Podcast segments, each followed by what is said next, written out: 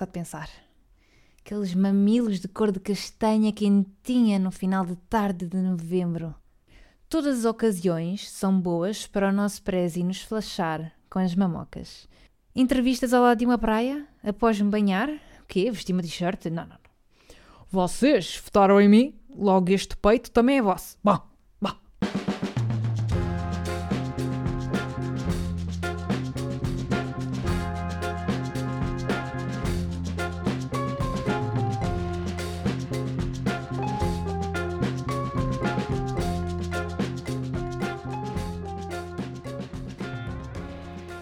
Olá, estás a ouvir o primeiro episódio ultra exclusivo do Parece Mentira, o único podcast de parvotícias. Só está disponível para indivíduos com orelhas, desculpem patos, aqui veronicamente um advérbio de modo que também é o meu nome. Claro que não podia deixar de inaugurar este espaço sem falar das mamocas do Marcelo, mas já lá vamos.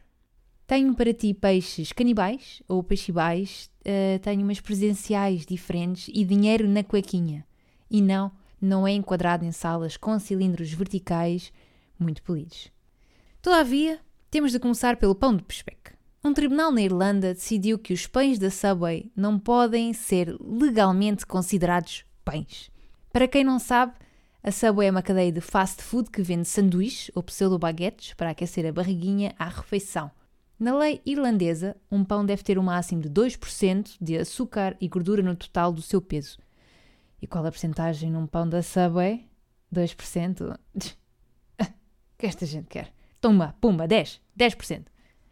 Portanto, o pão deles, pão deles é basicamente uma goma com fiambre e alface. Isto tudo porque na Irlanda, pão sendo um alimento de primeira necessidade, paga 0% de imposto. Mas a Subway, para fazer uma massa de pão especial, seguiu a fórmula das Powerpuff Girls: sugar, spice and everything nice. Mas como cada vez mais sofremos de déficit de atenção por causa das redes sociais e blá blá blá, a Subway parou a receita no sugar. Quem não? Quem nunca olhava uma receita e acabou com uma goma com alface e fiambre? Neste momento, a cada pessoa de meia idade que vai à Subway pedir uma baguete, lança a piada ao colaborador. Ei, põe aí um bocadinho de pau nesse açúcar.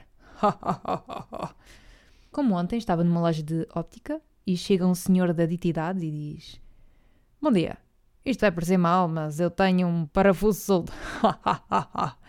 Toda a gente riu. Todas as vozes que ele tem na cabeça. Todas, toda a gente riu. Passamos agora ao Atlântico para o Brasil! Não percebo os tugas, mal de mim falando, que sempre que falam do Brasil ou algo sobre brasileiros acaba sempre por ter uma palavra a dar com o sotaque brasileiro.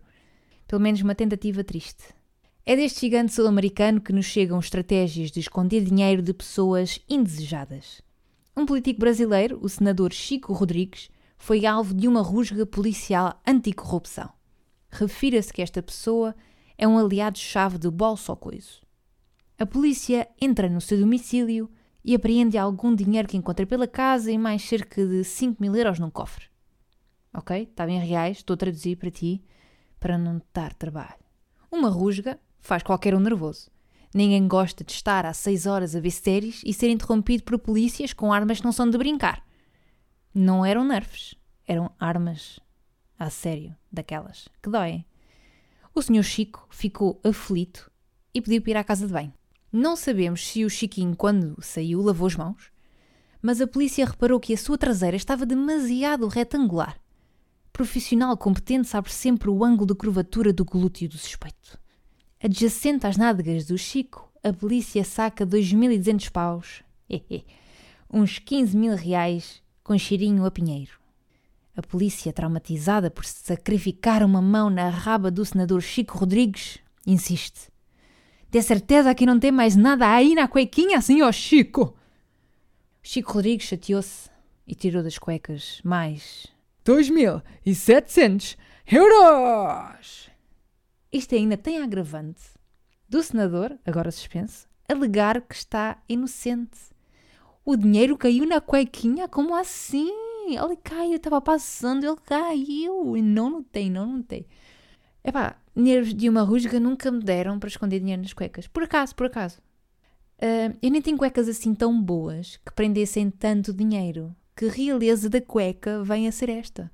Que tipo de cuecas é que ele usava? Estou mesmo curiosa, eu quero umas. De... Venha com dinheiro. Que marca de elásticos, que marca de elásticos permite carregar 5 mil euros no rabinho? Boxers? Serão calções às riscas azuis, cuequinha branca típica com um pinguinho de xixi na frente? Nota para pessoas com pilinha? Limpei a urina do vosso instrumento após catalisação. Não é difícil, Uh, sacudir não é limpar, vou repetir: sacudir não é limpar. Já tentei sacudir o pipi e não é a mesma coisa. Sei que não dá a mesma amplitude de movimentos, mas vá lá, vá lá.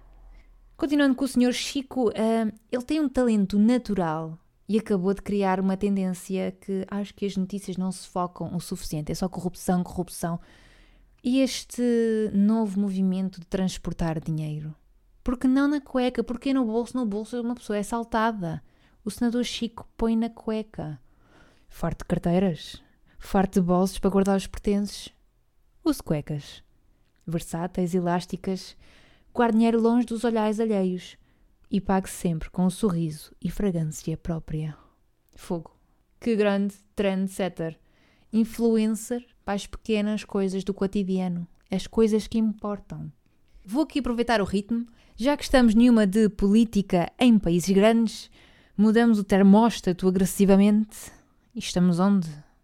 Na Madarracha, na Rússia. Um resultado eleitoral inesperadíssimo em Povalikino. Para te situar, porque nem toda a gente é um ases em geografia, Povalikino fica. Deixa lá aqui abrir o Atlas.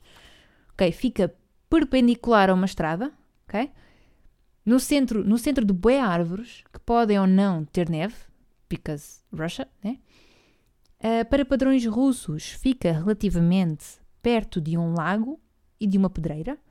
Uh, tem casinhas de madeira coloridas e acho que acho que já chega de pontos de interesse. Claramente já deu para localizar no mapa. Ora bem, nesta pequena localidade rural ocorreram eleições autárquicas em setembro mas o atual presidente de Nobre Povaliquino não tinha concorrência e para existirem votações são necessárias duas pessoas, tal Arca de Noé. À falta de melhor, na perspectiva do presidente, o Nikolai Loktev pediu à empregada de limpeza de 35 anos para se candidatar e fazer número. E acho que já sabes como é que esta história acaba. Ganhou Marina, a empregada da esfregona à presidência da estupidamente longe Povliquino. Os eleitores dizem que a vão ajudar a governar porque já estavam fartos do Nicolai. E qualquer pessoa, literalmente qualquer pessoa, seria melhor que ele. A Marina apareceu, foi a Marina. Marina ganhou com 62% dos votos e não existiu campanha eleitoral whatsoever. Nem um flyerzinho com o erro ortográfico do A sem H. Hum, saudades. A nova presidente vai governar 30 vilas. 30! Calma, Samuel, calma. Isto é tão, esta piada é muito 2011, peço desculpa, mas são coisas, há coisas que ficam. A nova presidente vai governar então 30 vilas para além da pitoresca Povlikino. 30 vilas para a Marina governar, ou seja, um total de 242 pessoas. Exato, ouviste bem, 30 vilas onde moram 2 4, 2 pessoas, 242 pessoas. A Primark do Colombo tem mais pessoas na fila para entrar. Eh, eu agora tinha aqui uma, uma piada sobre o Sporting, eh, mas não a vou fazer porque no momento em que este podcast está a ser gravado, o Sporting está em primeiro lugar. Por isso, não vou fazer piadas sobre o Sporting e sobre os títulos que nós ainda não ganhamos desde vários anos, que não vale a pena nomear aqui. Acho que é desta vez que vai acontecer, é mesmo desta vez, estamos em primeiro. Se quer sejas adepto do Benfica ou do Porto, uh, deixa o Sporting ganhar este ano. Qual é, qual é o teu problema? Já ganharam muitas vezes, vocês deixem o Sporting. Eu tenho, eu tenho merchandising que preciso usar sem ter vergonha. Quero usar na rua um dia. Por favor. Eu acho interessante o Sporting começar a ganhar agora que não há público nas bancadas significa que o Sporting só tinha era vergonha de jogar futebol. Eles são introvertidos. Era só esse o problema. É este ano. Bora lá, Sporting. Vou continuar uh, com as piadas. Para o Sporting, apoia. Até a Maria Leal tem mais gente nos concertos a aplaudir genuinamente. Vai Maria! Isto foi tipo aquelas pessoas do Big Brother e realities da vida que nomeiam o outro para sair e dizem: Ah, eu vou nomear o António porque tenho certeza que ele não vai sair. E lá vai o António expulso na gala. É a maneira chungo-chique de dizer: António, não gosto de ti, mas vou fingir que sim. E usar a gala para me livrar da sofrência matinal. É pá, não consigo, não aguento, é demais. Marina, parece mentira, deseja-te boa sorte, porque não, aproveita. Hoje para o Valiquino, amanhã o mundo. Vou manter aqui a flow presidencial. E estão lá, pumas, Marcelo! Voltamos ao Marcelo. Bom, Marcelo, rebelde de Cousa, presidente da República Portuguesa, gosta de exibir os seus seios. Já ouvimos em Pedrógão, já ouvimos em No Funchal, já ouvimos em modo Baywatch. As maminhas do Marcelo estão em todo lado. Aquelas mamocas são como o bacalhau, a misoginia ou um pôr do sol na praia. São intemporais. Quem não está sempre à espera de um mamilo maroto de Marcelo seja um alerta CM. Ah, só de pensar. Aqueles mamilos de cor de castanha quentinha no final de tarde de novembro. Todas as ocasiões são boas para o nosso prezi nos flashar com as mamocas. Entrevistas ao lado de uma praia, após me banhar. O quê? Vestir uma t-shirt? Não, não, não. Vocês votaram em mim, logo este peito também é vosso. Bom, bom. A última foi Marcelo vai à clínica levar uma pica da gripe e mostra as maminhas. Isto eu a dizer que a última foi esta, mas enquanto estou a gravar isto, se calhar ele já anda aí com as maminhas novamente. Nunca sabemos. Marcelo Rebdesou, como cidadão de terceira idade, quis dar o exemplo aos seus concidadãos com descontos no cinema, quis dar o exemplo e foi levar a vacina da gripe. Primeiro temos que falar da cadeira onde ele se sentou. Qual trono Smurf da vacina? Eu tenho-me sentado numa marquise de vinil preto, coberta de papel de cozinha, sem apoio lombar apropriado. Fez-me sentir pobre. Depois, o homem presidencial envergava uma camisa vestuário versátil. Dá para ter uma manga comprida, arregaçada, um colorinho mais conservador, um decote aberto a macho para ver a penugem vintage e um colar com a cruz de ouro. Marcelo, porém, foi avisado pelo senhor da pica que teria de encontrar outra solução, pois a manga não arregaçou o suficiente. Nisto, os olhos de Marcelo brilharam e pensou: finalmente!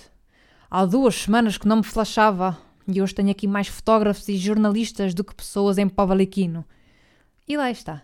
Tirou a camisa toda. Eu nunca tinha visto ninguém ficar de tronco nu para uma vacina.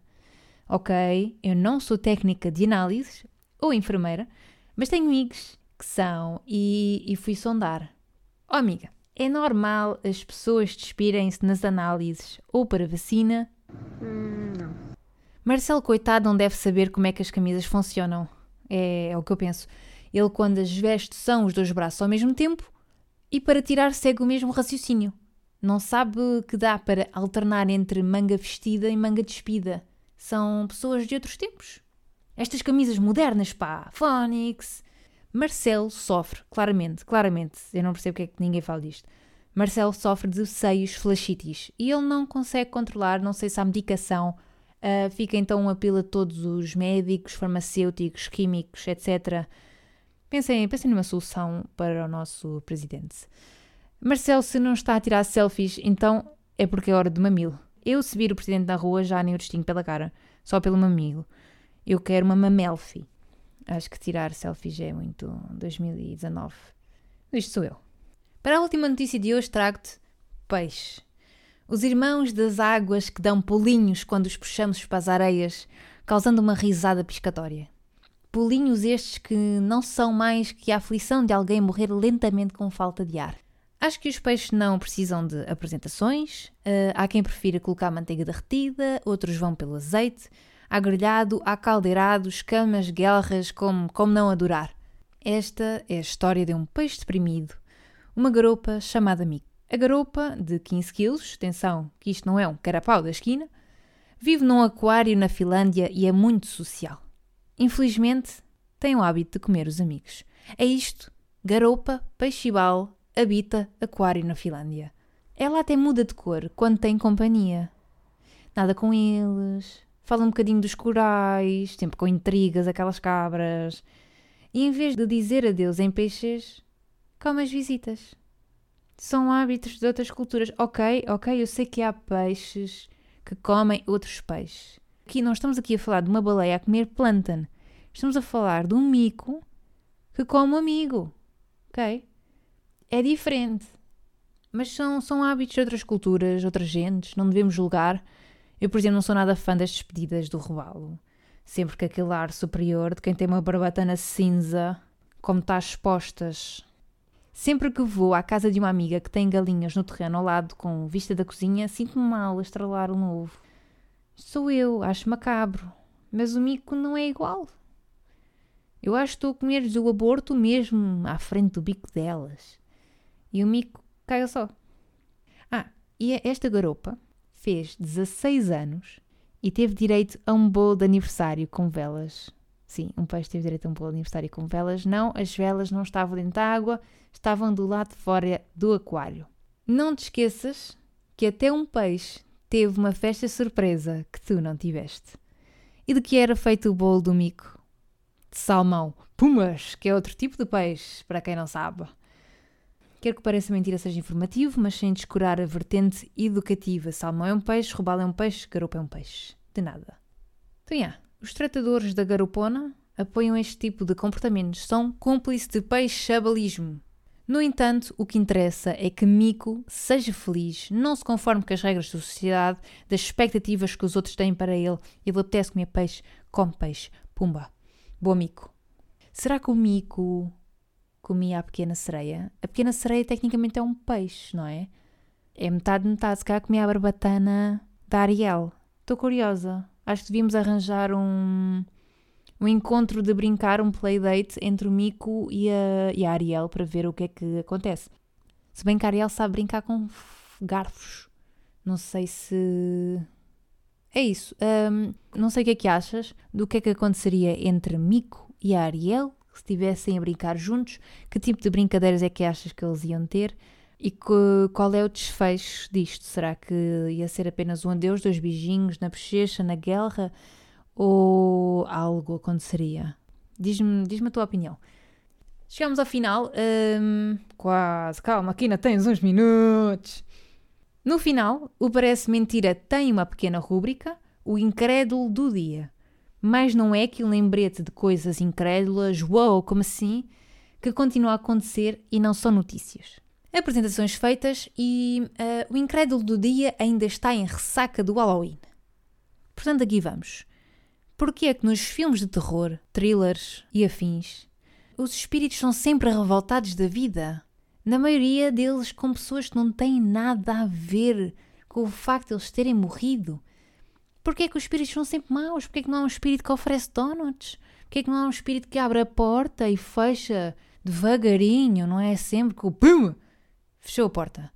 E é sempre a deixar cair quadros e com os ventinhos a tirar, a tirar os cortinados do sítio. Porquê? Porquê? Será que os espíritos são todos mesquinhos? Uh, os que ficam aqui na Terra ficam revoltados com a vida e depois começam a reclamar que as pessoas. Oh, isto comprou uma casa em cima da minha campa. Tu achas que as pessoas sabiam que, essa, que a tua campa era aí? Que não fica chateado com o construtor ou com o agente imobiliário? Porquê é que sou eu que gastei dinheiro nesta casa e nem sequer sabia que tinha um cemitério na cave? Porquê é que estás sempre aí concorrentes dar na minha casa? Eu, se fosse eu, falava com esses espíritos.